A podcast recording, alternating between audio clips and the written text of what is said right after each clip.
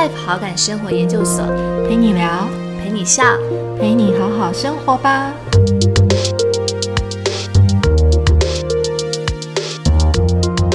发现我在捏陶的时候，呃，给我的一个感觉就是，我根本就是在用陶照镜子。当你把所有东西都抛下的时候，就是只有你回到你跟土中间这件事情的时候，它是非常纯粹的，就是你在跟它相处。其实土就跟人一样，因为你在跟粘土互动的时候，你可以很明确的感觉到它的个性，所以。土跟人一样，只要越单纯，就是它的成分越单纯，它就越敏感，就跟一个人他没有受过任何社会历练一样，他会很容易很脆弱，然后很容易玻璃心，很容易很敏感。只要你打他一下，就是永远记得，因为他就是记得你打过他一下，在他什么就还没有被呼过任何巴掌的时候，你打的那一下，他会永远记得。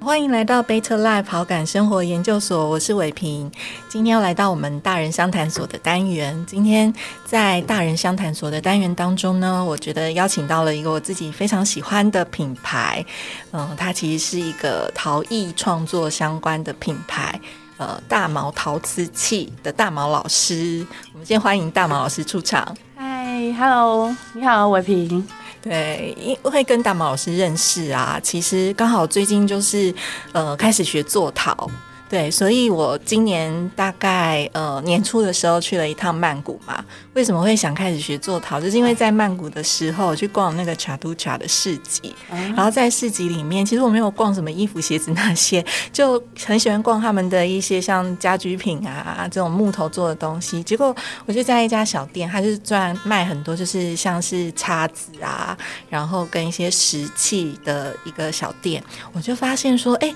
它上面卖了好多就是用。陶土捏的小房子哦，我好像带带给大毛老师看过，对不对？有有有有有，对。然后我看了那个小房子，不知道为什么在那边站了半个小时，我就决定我要挑很多小房子回家。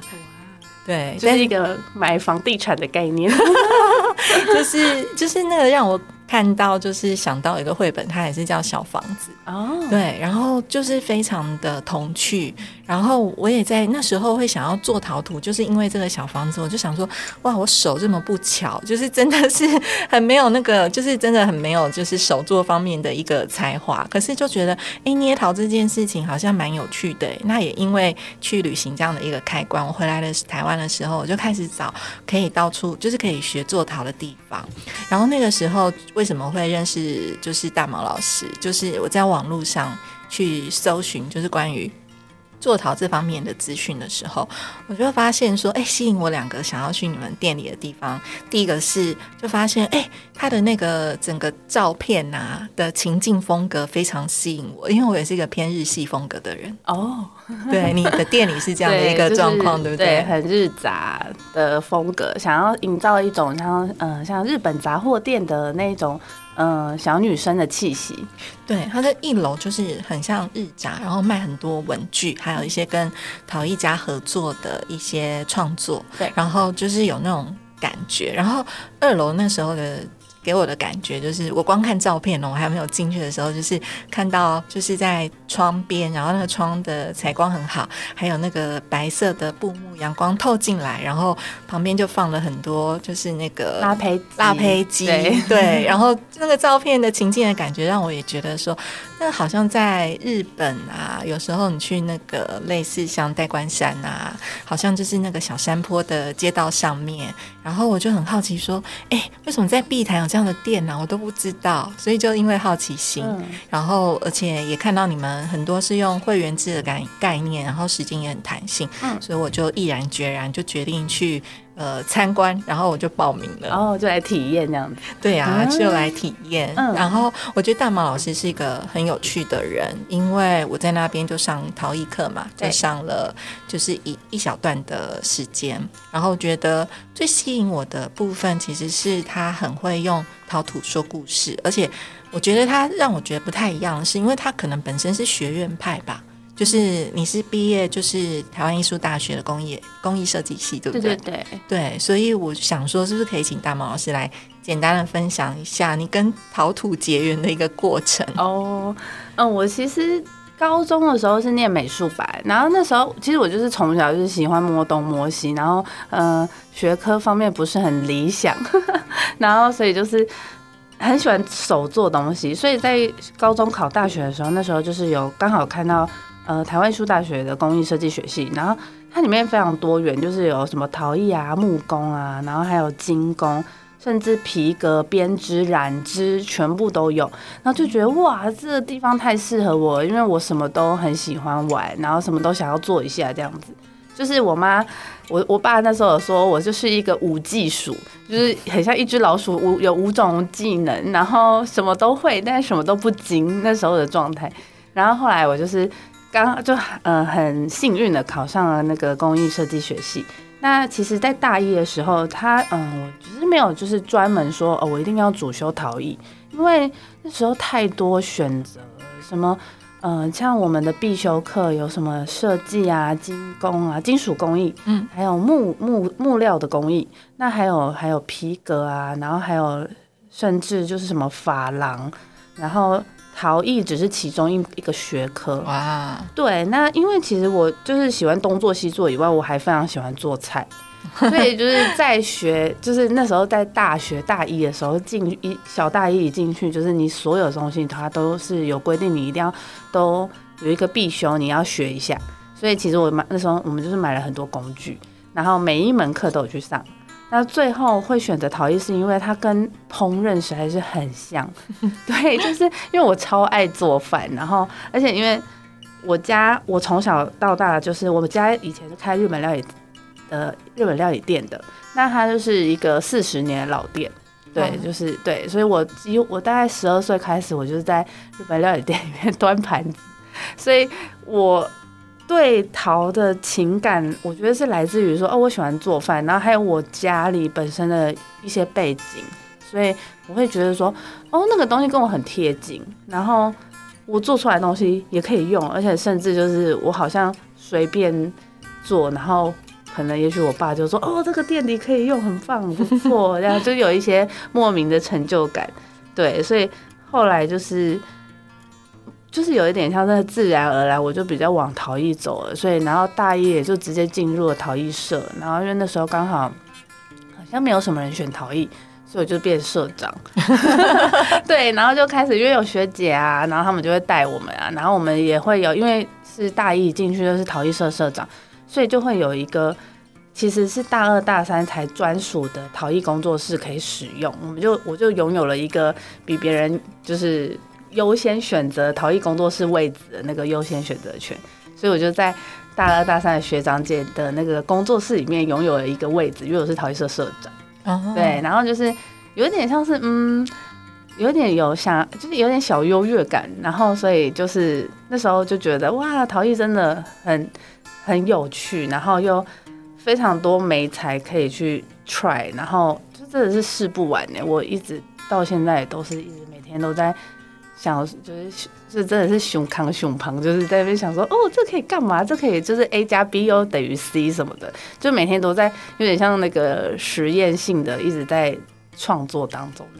对啊，因为我觉得就是我是去上课之后才发现说陶土也可以有那么多的连接，就是因为像你们的课，我记得有让有一些让我印象非常深刻的，嗯，比如说就是搭配清酒。哦，对 对对，搭配清酒嘛，然后好像是跟就是酒商酒商合作，然后你喝完清酒，然后还可以自己做自己的那个清酒杯，我就觉得哎，这听起来好好玩哦，好好玩的课。对，然后还有那个就是我有一个也有很印象深刻的，就是我有看你们之前就是好像专门在教，就是嗯，等于是用陶土捏自己喜欢的动物。啊，对，对，我觉得这个也蛮符合现代人的一种，就是一种特质，因为大家现在都跟宠物相处啊，对啊，所以。后来有时候都会看到很多就是同学或朋友的创作，就觉得哇，好好可爱哦！就是大家做自己的猫猫狗狗，对啊，就觉得超有趣的。那也是因为这样，我就发现说哇，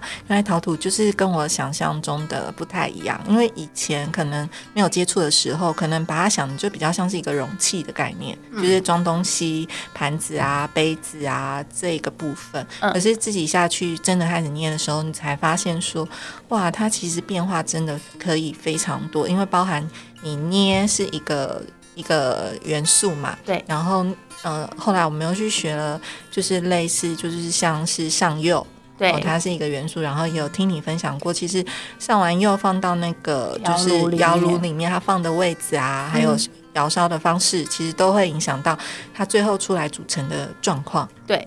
对，就是我们其实有去思考说，哎，我到底要怎么样去设计这些课程，让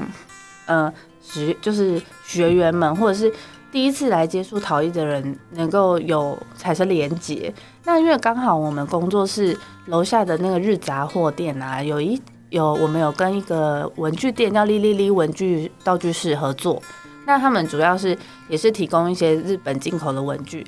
来跟我们，就是他也有点像是寄售的部分。那那个老板他蛮有趣的，他本身他妹妹很喜欢喝清酒，所以就认识一个清酒商。然后那时候我们就是想说，哎。清酒这个这个主题很棒，因为其实台湾人大部分清酒接受度蛮高的，但是对我来说，就就连我家开日本料理店，我大概也就只认识几个牌子吧，就是什么呃踏记啊，然后呃月桂冠啊，就是那些比较大牌子。但如果是就是比如说像他要介绍就是更深的，我就比较不不懂了。那我就我们就想说，哎，那我觉得其实这个。很有趣啊，就是大家一定会想说，哎，其实清酒有分什么，嗯，很新口，还有干口，然后又有分就是，嗯，几哥几分那那那些等级，然后还有用什么米，然后去做什么样的发酵，会有什么样的变化，这些就是很细微的东西。其实台湾人是比较少人少有人在教学或者是给大家体验。然后我们就想说，哎，那我觉得这从这个切入，然后我们来做一个小小的，不要太大，就是小小的呃一个小清酒杯的活动，然后再搭配清酒课，就是刚好又可以跟酒商搭搭配嘛。然后我们就觉得说，哎，那是不是从这个切入点进去的话，会还不错这样子？对啊，所以就是。呃，那另外像伟平刚刚说的那个动小动物的，就是我们是请一位艺术家叫做简香林，那他也非常厉害，因为其实我们就是有在思考说，其实陶艺教室它不只是只有一个面向而已，我们想要做出不是那么观光客的区别，因为我们在的位置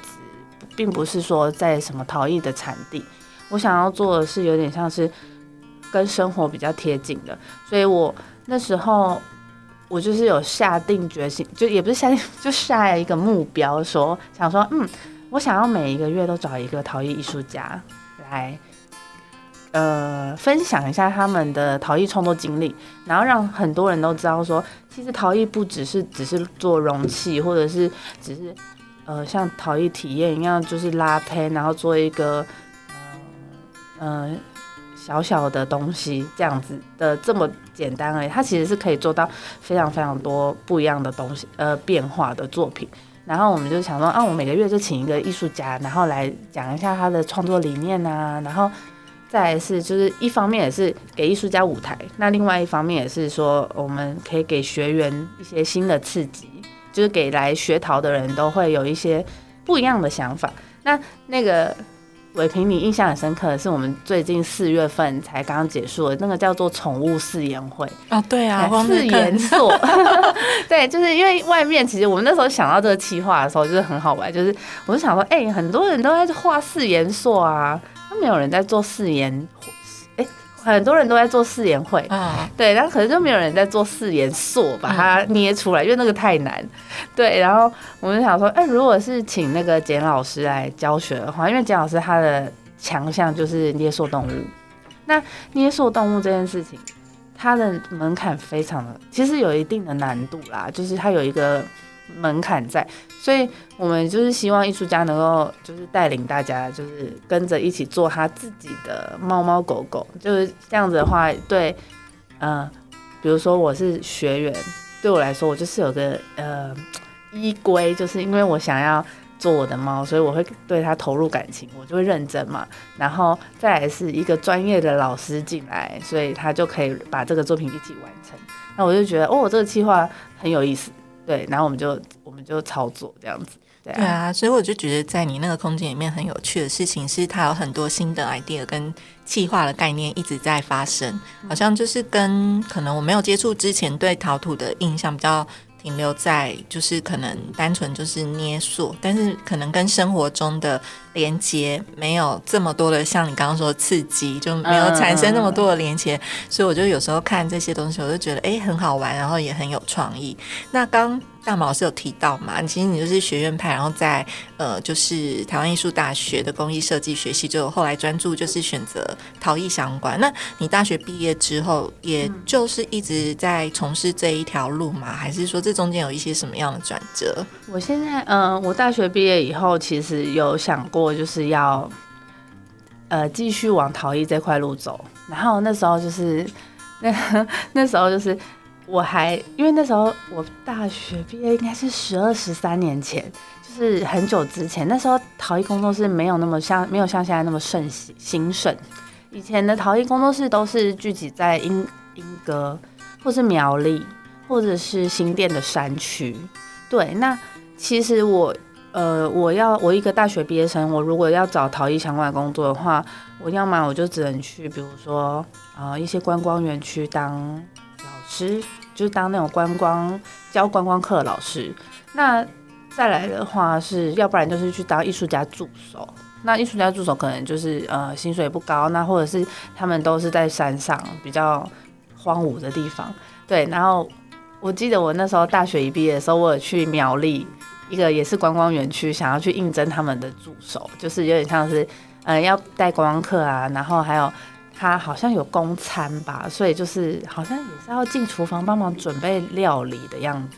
就是一个观光园区。对，然后我就是就是我去应征，然后那时候我妈陪我去，然后我们就是从苗栗火车站，然后坐计程车上山的时候，因为他就是在山上，苗栗山上，我们就经过一片蒙阿波，然后我妈就看着蒙阿波，就跟我说：“你以后下班要回家，或者是你说你要坐上面。”你要回家，你就会经过这里，你确定？然后我就说，哦，嗯，我不确定。然后我就我就想说，好，好。然后我后来就打消念头，就是有一点像是我真的找不到哎，那时候好像不是钱钱，反正就是钱少事多，离家远，完全就是跟我，因为我家住永和，然后跟我的就是实在是差太远了。然后后来。我就想一想，就跟我妈说，好了，要不然我去找一份设计的工作好了，因为，嗯，反正因为我在学校也有学一些设设计，只是也是没有那么精，对，然后我就放弃了那个陶艺创呃陶艺这一块这个这条路。然后我就直接去当设计，然后我一开始还就是异想天开，想说，那我去做旅行社，我说不定可以跟大家一起出去旅行，我要去考领队，然后我就会得到一些那个创作灵感，然后我回来之后，我的人生风那个阅历就会往上堆叠，然后我就会变成一个呃。呃，旅行过各大国，然后的艺术家，然后我就会觉得我的那个呃艺术涵养就会很高之类的。然后对我就去做了四个月旅行社的业务助理，就发现我在帮大家订机票、目送大家出国，然后就这样，没没有然后了。对，然后那我还记得那时候，因为那个老板说，我那时候的基本薪资是一万八。哇，对，然后那老说，那老板真的很狠，他就说，哎，你是虽然你是国立大学毕业，但你不是本科，你也不是什么餐饮管理学系，你也不是休闲管理学系，所以你我是从零开始教你，我大概最多就给你一万九。然后我就说好，我居然说好，然后我就在那边花了四个月，就是侍奉那个他们的业务大神，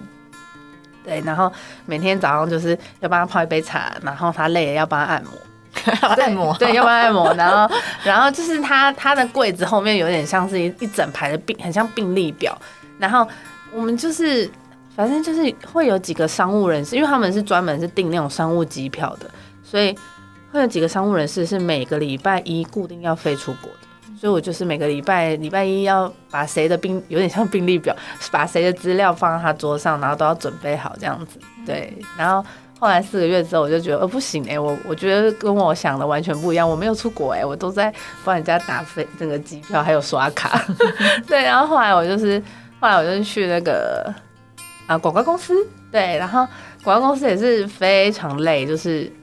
呃一直在转档，你就会觉得啊，我以为是平面设计，他因为他写平面设计助理，然后就就是一直看别人的平面设计，然后把它转从呃一个档案什么 AI 档转成 TIFF 档，然后再给人家印，对，就是这样，就是就是一些哦，就是哦，也许。我做了两，哎，我我又做了三个月，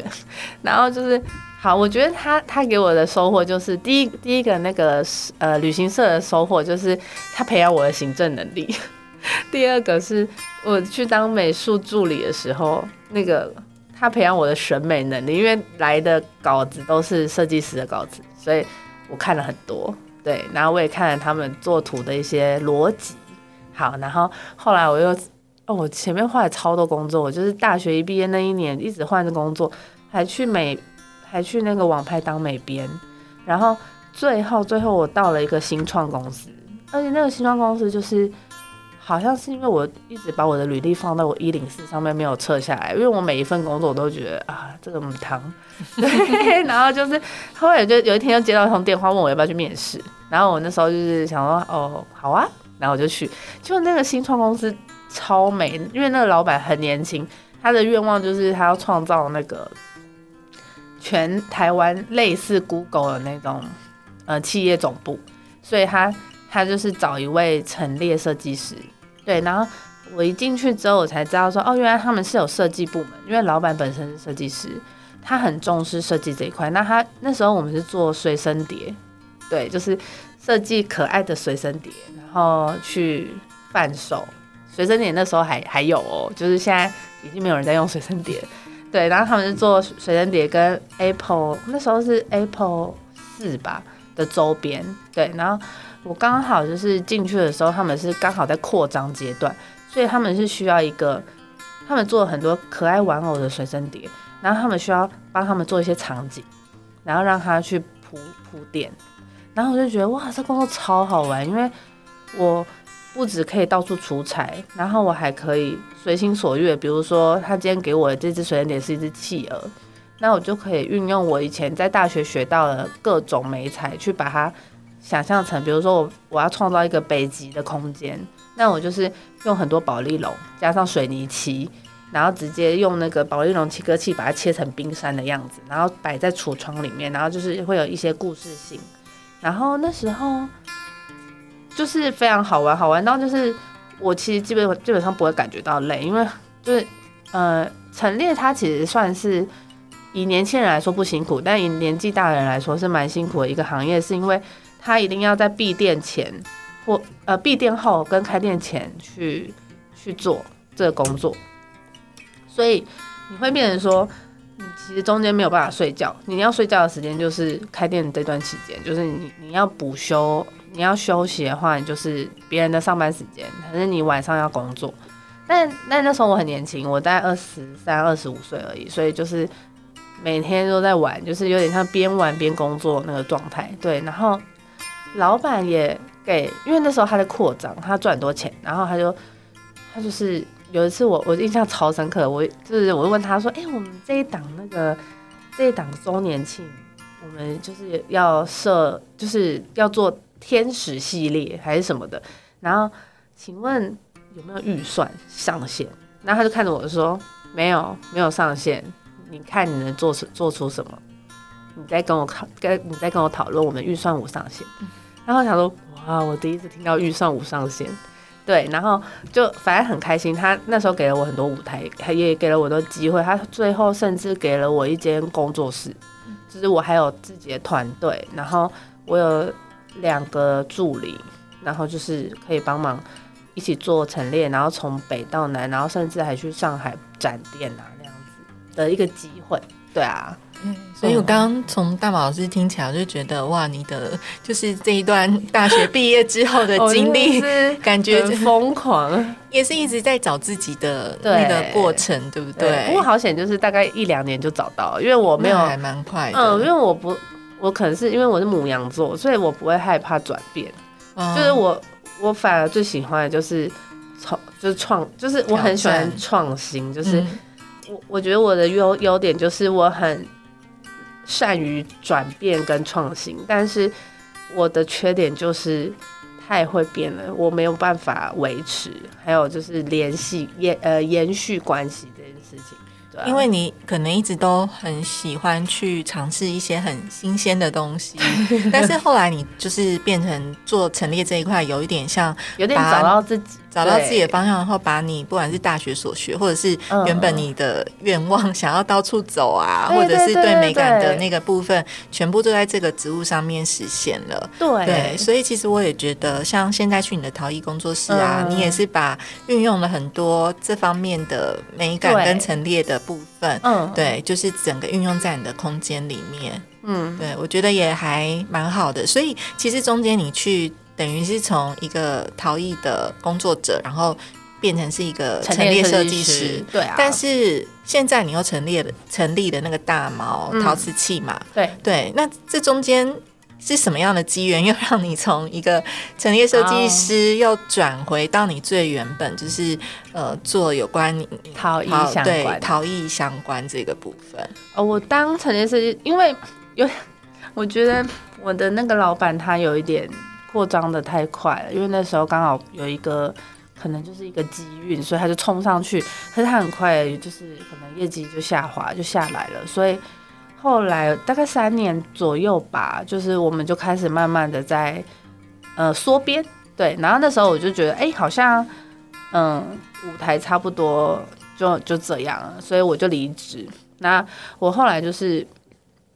我后来回到我爸妈家，我在日本料理店待了两年。就是我回去帮他们忙，因为他们就是也也有遇到那种什么老年接班的问题。反正我后来就觉得我想休息一下，然后我就回去，我去当师傅，我去当包寿司的师傅，就是 对，就是在在板前，然后做一些呃做寿司啊，然后做握寿司那一块，对，然后然后就是在那时候就是。就是其实也是有点不务正业，因为我就是在那边，因为我是老板的小孩，所以他们其实对我很好。我有一点就是，对我觉得啦，就是我不太，我不太像一般学徒那样子，就是很很辛苦。所以我就有很多其实有一些自己的时间。那那时候刚好我们店在大道城，然后刚好遇到大道城要那个，嗯，应该是他们需要都市计划更新的时候，就是他们想要把想要在。把东区的那个繁华移到西区，大高城那时候还没有还没起来，然后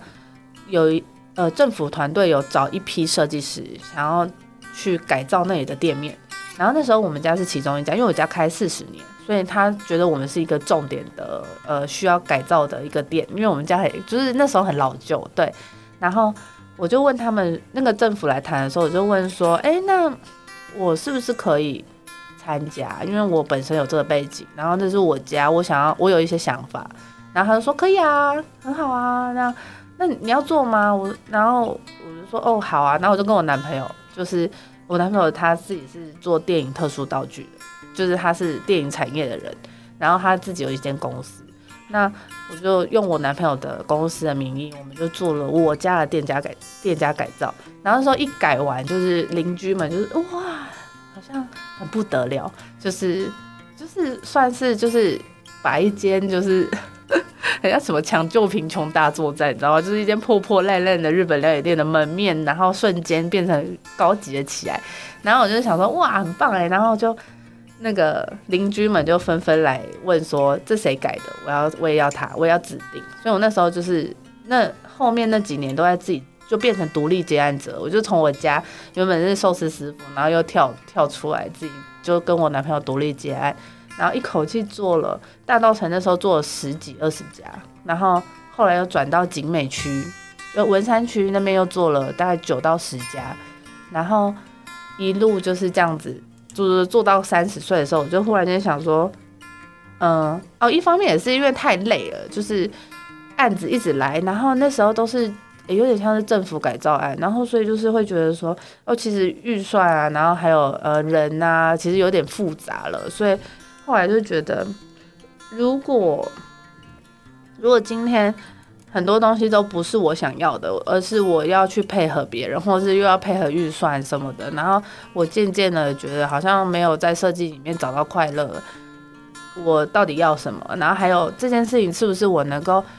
我陈列这件事情是是我能够做一辈子的吗？我那时候在三十岁的时候有一直在问自己这个问题，因为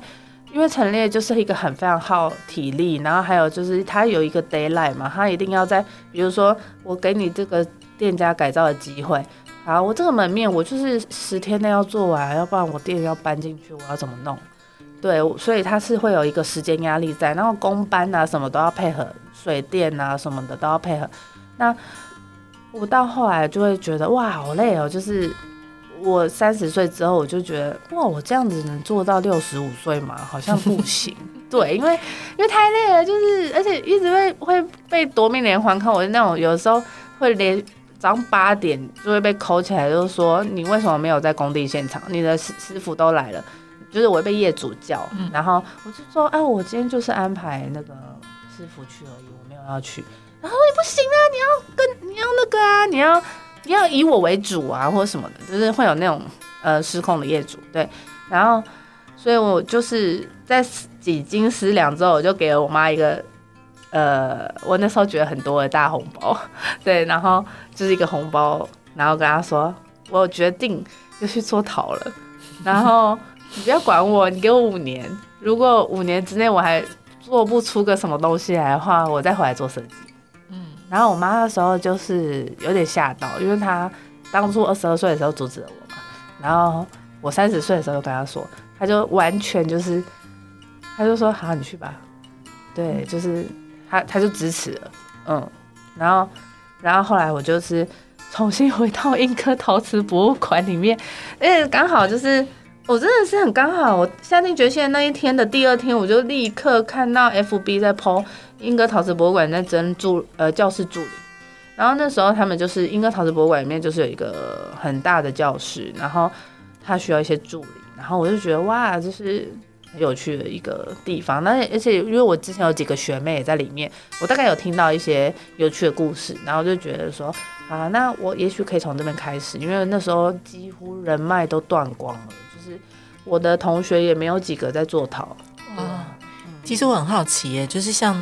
刚刚就是听了你讲那样的背景，所以大部分像你们同学就是从嗯科班出身，对，大部分所以就是学院派的，真的是学陶的学生，他们后来主要都是以做陶艺为主嘛？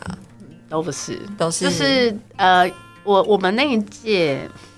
真的有在做陶，只剩我跟另外一个同学了。那另外一个同学他自己本身也是有在大学兼课，他也一方面在教那个染布，嗯，对，就是。其实我所认识的陶艺学陶的，比如说像我学妹啊、学姐啊，当艺术家的人真的很少。而且，就算你是艺术家，你也要斜杠去做一些别的职业。对，因为你要单纯用陶艺去养活你自己，真的非常困难。对，这是一个比较实际面的状况。对，但是像大毛老师，就是刚刚这么多的转折，你后来又去那个英歌陶瓷博物馆嘛，就等于是从教学的工作开始做起。之前有听到你分享，然后到后来你又成立了就是大毛陶瓷器，就在那个碧潭这边。对，那这个中间，其实我觉得要去做这件事情，的确也是要很大的勇气耶，因为等于是你要去呃乘坐一个空间，对，然后其实要透过很多教学的活动的方式，然后去营运这一家店嘛。所以后来你有什么样的一个起心动念，就真的让你毅然决然就成立了这一家，就是大毛陶瓷器。这一家店，我在那个进陶博馆那那一年，就刚好，我觉得全部的事情都有点像是顺水推舟。就是我当当我就是嗯决定好我要做陶了之后，我就遇到我大学同学，然后他刚好他是做精工的那时候，对，然后但是他其实也是在研究所毕业之后，他又去学做了甜点，然后他那时候就是。想他那时候就在找工作室，然后我我们我们在那个嗯瓶瓶罐罐店，就是那种卖很多瓶瓶罐罐的地方，在在那里遇到，然后我们就找了一间咖啡店坐下来，然后我们就稍微聊了一下彼此的近况，然后就才发现才知道说哦，原来他也要找一间工作室，我们就联重新联络上了。后来他就问我说：“哎，如果我找一间工作室的话，你要不要跟我合租一个空间？然后那时候我就是在永和啊，所以他找的地方刚好在永和，然后我就就说哦，好啊，多少钱？然后他就说，因为那个老老那个房东他要都跟，他就说，哎，我随时都会都跟哦，你们要想办法想清楚哦。然后他们就想说，哦，可能说要都跟也是个两三年的事吧，所以那好啊。应该两三年应该还够，所以我们就用很便宜，我我记得一个月六千的价格去租了一个很破很破的一个呃老平房，对，然后里面只有十平，然后楼上还楼上哎楼有楼上楼下，然后可是因为我们那时候就是想说还有楼上，然后呃我同学他是做甜点，他他用前面，然后我用后面，所以我那时候是从其实我在。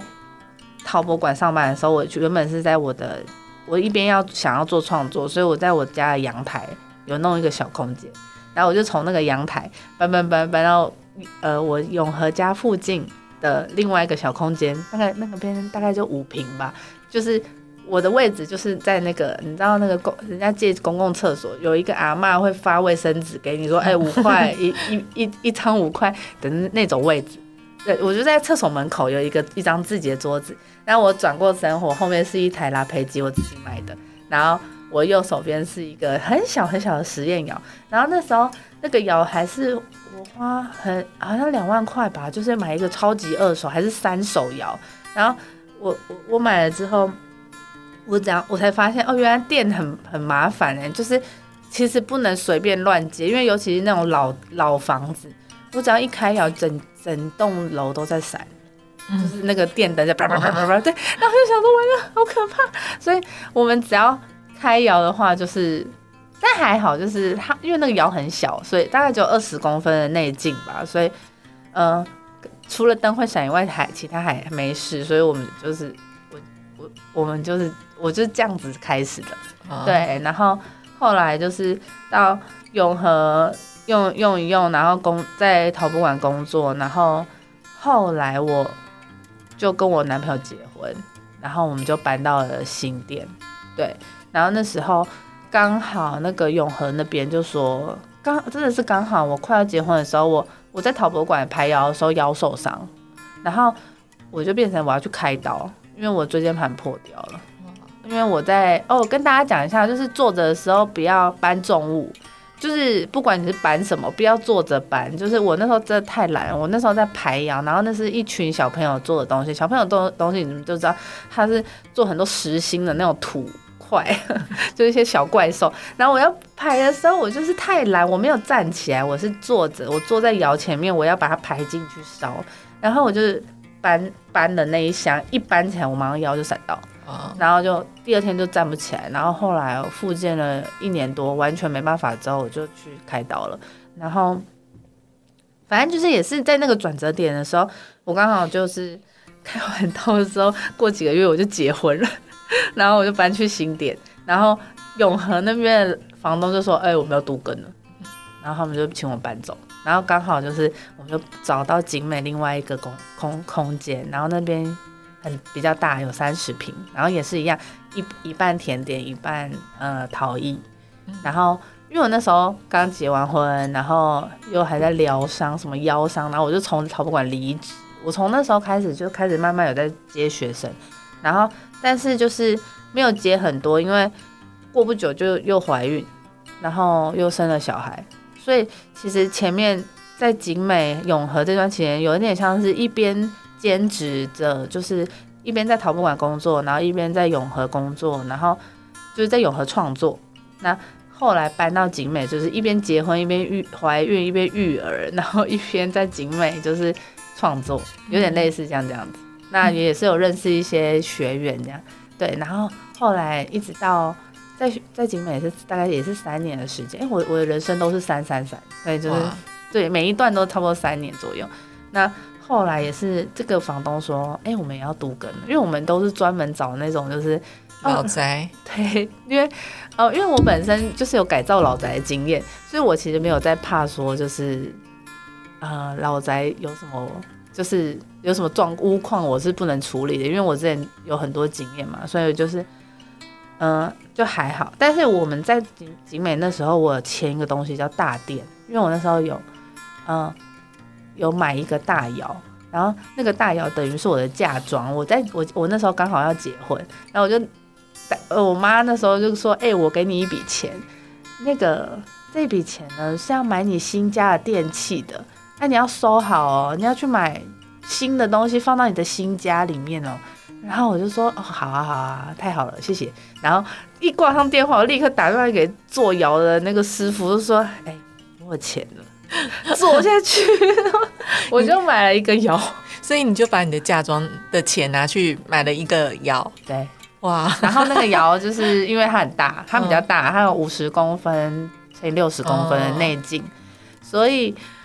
呃，就是他就说，哎，你做这个窑的话，你要签一个东西叫大电哦，要不然你电力设备会不够哦，然后所以我又多花了一笔钱去处理了那个电力设备的部分，然后反正就是那。那个我的家中大概有一半全部都在做这件事情，哦，所以所以该不会因为你有了一个大窑之后，你就开始想要找更大的空间，所以才找到现在大毛陶瓷器这个地方？我有了大窑之后，对，就是其实就是有点像，因为我先生也是一直他就是会质疑我，他就说你不你在扩张哎，你不要你不要太快，你不要扩张太快，你还有家里要顾，你还有小孩，而且那时候小孩才刚出生，我根本就。根本就是就是很会很忙，你很忙，你不要你，而且你身体又不好，你看你椎间盘又坏掉，然后你还要花时间去复健跟练核心什么的。对，然后他就说，然后你看你你买了这个，然后因为你你要支付这些东西，你就要你你就变成说你要那个去，你就变成说你你因为因为这件事情，你又一定要去收更多的学生。对，然后后来反正。呃，三年过后又因为又碰到杜根，然后我们又回到，又回到就是说，啊，我们又要找空间，对，就等于说那个大店啊，那些窑炉，我就要想办法把它搬迁，嗯，对，然后我就最后，嗯，一直到去年八月才开始，就是想说，好，OK，那我我要找。再又要再找空姐，然后后来才找到新店这边那样子哦。所以其实大毛陶瓷器是去年八月嗯开始成立到现在，对对。但其实虽然看起来时间还没有很长，嗯，可是我觉得里面有一些还蛮多好玩的元素在发生。然后包含像我自己去上课的时候，然后我其实很喜欢听大毛老师说故事，就是因为我可能没有接触陶土的经验，然后我印象中非常。呃，记忆深刻的是，我第一次在捏陶的时候，然后呃，他介绍了一款土给我，然后但是他在讲说，哎，这个土啊，其实它非常的脆弱，它就好像像一个十八岁的女生，然后你越简单，其实是越容易有玻璃心，所以你要好好对待她。我现在其实忘了是哪一款土，可是这个故事一直记在我心里面，然后也变成我后来去就是你。的那个陶艺工作室再去看待，就是才发现说，哦，原来每一个土都有自己的特质，然后就好像人一样，对。所以你是怎么从就是这一些陶土里面啊，然后去找出你去呃描述它的这个方式？我觉得在跟你就是上课的那个过程里面，我觉得你常常会把很多就是在。可能做陶的那个部分啊，都会用一种人生比喻。另外，我印象也很深刻的是，就是你会说，其实你在呃捏的当下，你是可以很容易觉察到你现在自己心里的状态，就是你今天其实是好啊，或不好啊，或者是很很紧啊，或很松，其实都很容易觉察它。然后我也发现，其实是哎，我急的时候，其实我心里知道。嗯对我可能就会想要赶快把它处理完，我会对，就很想要把它那弄起来，就它反而会更容易塌掉或者什么的。对，所以所以这个我觉得是在捏陶这一件这个部分非常有趣，就是它好像是一个不同个性，然后又是有不同的状态。对，所以其实大老师是从就是什么样的一个部分，然后去感受这个陶土，然后对你的生活中有这么多的启发。嗯。我自己的话，就是我会习惯性的去许愿，就是我会很容易，就是比如说我今天想要找一个东西，然后我会先设定一些条件，比如说我在找新店这个空间的时候，我那时候在景美的时候，我还跟大家聊天，我就说，哦，我现在要立刻跟宇宙许愿，我要一个两层楼的房子，最好就是能够有楼上楼下，然后呢还要双，至少要双面采光，然后最好是三面，如果没有的话，至少双面采光，然后而且我还希望它能够就是。有一层是选物，然后楼上是一个交流空间，然后最好还要离捷运站五分钟。然后还有大家都是就是说说怎么可能？你在想什么？然后后来后来呃，我当我去年三月的时候，我找到这个空间的时候，我就立刻跟大家讲说，我找到了。然后后来我们花了半年的时间把它整理起来。那我在呃。思考那个上课的时候，在在想在讲这些粘土的个性的时候，其实我是，嗯，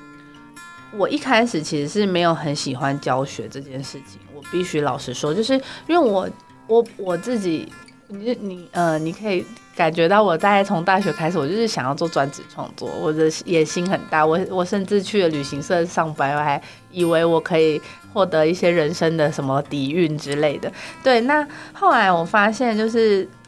我最后最后发现我在捏陶的时候，呃，有有呃，给我的一个感觉就是，我根本就是在用陶照镜子。对。那因为，嗯，当当你把所有东西都抛下的时候，就是只有你回到你跟土中间这件事情的时候。它是非常纯粹的，就是你在跟它相处。但其实土，我们以前老师也是很常跟我们讲说，土有每每一只土都有每一只土的个性。其实土就跟人一样，因为呃，全世界只要有有有有土地的地方就有粘土，所以土有非常多只，它就是就是有点像是每个地方的风土。那呃，所以。在你在跟粘土互动的时候，你可以很明确感觉到它的个性，所以那时候我才会想说，哦，我觉得这这件事也是同样也是吸引我的地方，所以我就把这这个东西直接带入到我的教学现场，然后我会觉得说，这个粘土啊，我对它的理解就是因为，比如说我在讲瓷土的时候，我就会跟跟伟平，比如说我就跟学员讲说。她就是一个小女生，因为你只要想，你只要你只要记得一件事情就好了。土跟人一样，只要越单纯，就是它的成分越单纯，它就越敏感。就跟一个人他没有受过任何社会历练一样，他会很容易很脆弱，然后很容易玻璃心，很容易很敏感。只要你打他一下，就永远记得，因为。他就是记得你打过他一下，在他什么就还没有被呼过任何巴掌的时候，你打的那一下，他会永远记得。所以瓷土对我来说就是这样的角色，所以我会觉得说，哦，我觉得这个很好切入，而且也跟大家的人生一定会很贴近。你们一定会多或多或少遇过这一种很玻璃心的人，然后你就会想说，哦，他跟我某个朋友很像，然后我就觉得，哦，OK，我觉得我有达到，因为因为。一般一般来说都是没有碰过粘土的人，那但是你们一定会有一些周遭的朋友，那我就是用那个土的个性去描述人的个性的时候，你们会很轻易的把它带入。我觉得这件事对我的教学来说帮助蛮大的。对啊，我还有一还有一个蛮印象深刻的一句话是，你好像曾经说过，说就是呃粘土就是呃你你想象它是什么，它就是什么。对。不对？就类似是这样的一个概念，对，所以，我我那时候听到这句话也蛮有感，就觉得说，嗯，对啊，其实这块土你拿给我的时候，其实它就是一个被切割好的形状嘛，对，但其实就是透过我的手，我可以自己自由的创作，然后去把我脑海里面想象的部分具象表达出来，然后我觉得其实这个过程对我来讲是还蛮吸引的，那就有一点。呼应到，就是说，其实生活上或者是我们的人生上，好像你想要长成怎样，其实都是靠你自己的选择、选择或捏或塑形，然后把它塑造出来的。对我觉得这个对我也是非常有感诶。嗯，因为像捏陶这件事情就是这样，就是呃。跟拉胚有一点不一样，拉胚是靠着机器，还有靠着离心力，你可以很快进入那个心流状态，有点像是你用你的身体反射去去完成你的作品，然后跟机器搭配，跟机器互动。那你在捏的时候呢，是你给它一下，它就是凹下去一个洞；你给它两下，就凹下去两个洞。那它就是一个立体的镜子。所以你在捏的时候呢，就是比如说，你你希望它长高，你只要心里想着它长高，它八九不离十一定会长高。可是如果今天当当你什么都不想，你根本就在放空，然后或者是你没有你没有想你没有任何想法的时候，你再捏出来的东西，它就是会长得哦完全没有被定义的样子，就是它也许就是烂烂的、软软的一滩，很像泥泥土，对。就是那那样子的状态，然后所以我会觉得说，当我自己在捏的时候，我也会觉得我好像在照镜子。就是比如说我今天特别的没有耐心，很容易就可以看得出来我的东西就是这样歪来歪去的。对，嗯，所以你也很容易从 每个人在捏的过程，或者他现在捏的样子，去感受到他现在的状态。哦，对，会很很容易，对，嗯，对，就是 有有一点类似呃呃艺术治疗嘛，就是有点类似疗愈的状态。然后我也会很容易感觉到说，哦，你你可能现在这个时候在，你已经快要耐心快用完了之类的，对，很容易可以感受得到。那假如有一些，就是有一些。人他现在很想要就是进入就是学陶或者呃刚开始接触陶艺的话，那大毛老师有什么建议吗？嗯嗯，我觉得话就是如果你是还没有碰过陶艺，你想要来碰陶艺的话，你就是最好的方法就是你先去找找你家附近离你家最近的一家陶艺工作室，给他报名体验。对，那如果你刚好也在新店附近，你也可以来找我。那报名体验的话，就是第一个就是可以看那个主理人他怎么教你，然后还有再就是你可以先从你喜欢的东西下手，比如说如果是自由捏捏陶的状态的话，你可以先从你自己的马克杯开始，对，或者是或者是呃一个你用得到的东西，你会比较有感情，对，那再开始觉再开始觉得说，哎，你可以先去去认识粘土，然后你再。认识，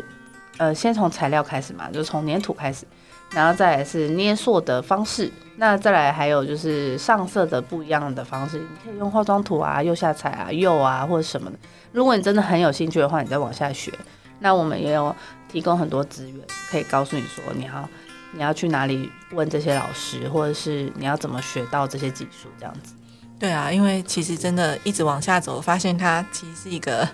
很多的学问在里面。嗯，那像其实成立工作室到现在，去年八月到现在嘛，嗯，其实哎也快要满一年嘞。那在这个过程当中，你觉得对你来讲，就是有没有什么比较大的挑战或者是收获？呃，有。我先 我刚刚有提到说，就是我我的挑战就是。很多新的东西一直在发生，这个这件事对我来说是我很擅长的，我擅长新做做新的事情。对，那可是我的挑战就是，我要到底要怎么去经营那个关系，还有把这件事情延续下去，这是我最不擅长的事情。然后还有再就是，当然就是公司营运的财务状况，还有人力的调度。那我在一路上其实有遇到很多贵人。然后还有很多关于行政上的不足，也会有朋友忽然间他就会直接就说：“我来我来帮你做这件事情，我帮你把你的行政做好。”对，然后这件事对我来说就是帮助很大。对，那嗯，就是对，就是甚至我其实去年十一月的时候，又有一次就是累到又闪到腰，然后又去住院了七天。然后那时候也是那时候还没有小帮手，就是靠一群朋友，然后帮我一起支撑那个工作室，把它就是。Pick up 起来这样子，对啊，那我我的收获就是我遇到了一一群很棒的人，然后可是我挑战也是我到底要怎么把它持续下去，一直到我六十五岁，对，大概是这样。那对你来说，你那时候成立这个陶艺是你最重要的那个初心是什么？我的初心其实就是，嗯，就是我我希望就是能够。在我身边围绕的就是全部都是我喜欢的东西，然后，嗯，我会觉得就是把我在陶陶里面得到的那个疗愈感去分享给大家，然后把大家也一起拉入我的那个舒适圈，就是有点像是我的那个云层。对，那我可以培养我的群众，那里面都是我爱的人或是爱我的人这样子。那我希望能够建立一个像这样子的一个 group，嗯，对啊。其实有机会去到那个空间里面，是真的会觉得很有一种疗愈的感觉，就是好像你就从现实生活里面突然抽离出来，然后就是给自己一段时间，然后在里面可能就是专注啦。因为我觉得现在人真的是。很需要，就是给自己一个暂停的时间，然后就是呃，手机就放在旁边，什么都不管，然后你就是很专注，很专注在当下，就只是为了要完成那件事情，去捏出一个你自己想要的样子。其实，在这样子的一个过程里面，我自己也真的是有感受到这部分。那所以，其实我觉得这这些陶艺的呃创作啊，都很需要灵感。那大毛老师平常是从生活中怎么样去挖掘到这些灵感呢？嗯，我就是很喜欢做菜，所以其实我做的陶艺很多一大部分都是嗯容器。对，那我觉得做容器这件事情对我来说有点像是嗯，它是可以因为因为它就是我完成之后，它可以被拿来使用，然后我的作品有被需要，还有被使用。那就跟我个性很像，因为我有点讨好性人格，所以我才会去当设计师，然后我才会一直接受人家的要求嘛。所以我就是有点讨好型人格，所以嗯，我的作品也是，就是容器当，因为容器它就是一个被需要的东西，像有人家会需要它去装东西。那我我觉得就是当别人因为我的作品感到觉得他觉得很特别，然后他买了，然后他拿去使用。对我来说，就是一个很大的成就感，就是很被需要的一种感觉。对对，就是我后来自己分析自己，然后我就发现，我这几年就是没有没有什么在做一些立体雕塑，我都在做一些盘子，然后我都是从哦，我今天想要做什么菜，然后搭配什么盘子，然后去做发想这样子。对啊，有很多都是无形的，可能从小你就是在家里那种生活环境长大，到现在很多东西都影响你，然后。其实，在捏陶过程，其实就像你之前有提到你喜欢做面包嘛，我就觉得，哎，做面包跟做陶那个捏的那个感觉，应该其实也很像。然后就就连我的工作室，就是很多人进来都说很像一个妈妈的厨房，就是不太像陶艺教室，因为虽然呃呃专业的设备都有，可是你进去的氛围就是很像一个人的厨房，然后你做的行为也不知道为什么就会很像。对啊，然后我想说，那有可能是跟我，就是因为我是主理人嘛，我的这个性啊，然后我把它带入空间，然后因为我本身也很就是擅长就是陈列嘛，所以我的空间里面我的调性就会很强烈，这样子。对，就是可以感受得到，你就是把很多陈列设计的元素带在你的空间里面。嗯。那最后想要请问一下大毛老师，你有没有自己就是想要推荐的书？在这个书其实对你来说。影响着你在生活上面或者是创作中不同的元素。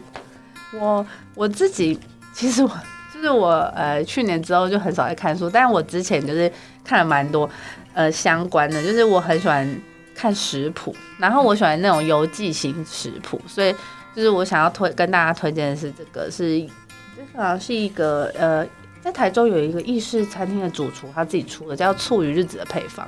那他就是去意大跟他先生。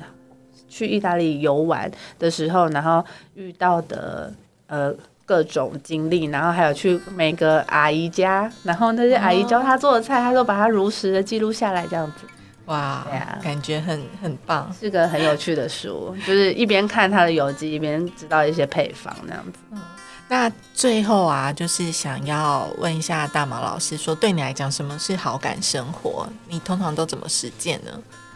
对我来说，好感生活就是我觉得，嗯，就是被自己喜欢跟美好的事情包围。然后我自己的实践方法是，你不要去害怕，不要不要放弃，也不要害怕去任何变好的一切尝试。因为如果你的人生还可以选择，你就是幸福的。嗯，就是如果你还有得选，那你就是幸运的，你也是幸福的。所以。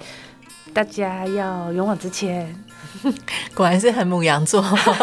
哦，对 对啊，就是一个很母羊座。但是我觉得今天从你的故事里面听到很多分享，然后我觉得你是一个，就像你刚刚提到，我觉得是一个很勇于尝试，对，然后不太害怕挑战，然后一直希望。我觉得还还有一个我在里面看到很棒，就是从这个故事里面感受到的是，其实你你很清楚的知道你想要什么，或者是说你原本不清楚，但是你可能会有一个想法或想象，你会尽量就是呃不会去那个叫妥太妥协，而是就是你会尽量按照你自己的想象或想法，然后呃尽量往那条路径走，而不会让自己一直。妥协，然后最后就是呃，就等于是在一个社会的呃期待里面，然后降下去。我觉得你是一直都很勇于，因为你今天讲了好多好多那个故事，就等于你大学毕业到现在，我觉得你就是一直很勇于勇于在找自己的这一段路的过程，然后勇于去尝试。我就觉得，哎，这个精神其实是在最后，其实我是想要，也是觉得还蛮值得跟大家分享的。呃，对，对，可可能是因为三十岁之前都一直在尝试吧，然后不断换工作啊，然后跌跌撞撞，然后到之后选择逃之后，就会觉得说，OK，那说不定这是我人生的课题，就是试着，嗯，不要害怕改变以外呢，还试着跟陶土建立一段很长很长的关系，这样子，对啊。好，今天很谢谢大毛老师，谢伟平。对，欢迎大家有空的时候可以就是到粉砖搜寻那个大毛陶瓷器，对，也可以真的去呃碧潭附近的时候可以过去走走晃晃，你会发现说，哎，原来原来在那个都市里面的一个小角落里面有一个这么可爱的存在。好，那我们谢谢，那期待下次见，拜拜。谢谢，拜拜。